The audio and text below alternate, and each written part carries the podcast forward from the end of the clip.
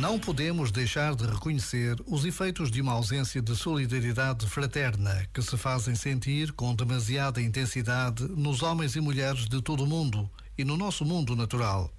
O impacto negativo da destruição do ambiente e da degradação social continua a causar imenso sofrimento a um grande número de irmãos e irmãs em todo o mundo. Palavras do Papa Francisco no quinto aniversário do documento sobre a fraternidade humana. Basta uma breve pausa para nos apercebermos da verdade destas palavras. Precisamos de reverter a destruição do ambiente e de renovar a esperança dos milhões de homens, mulheres e crianças que vivem todos os dias a lutar pela sobrevivência.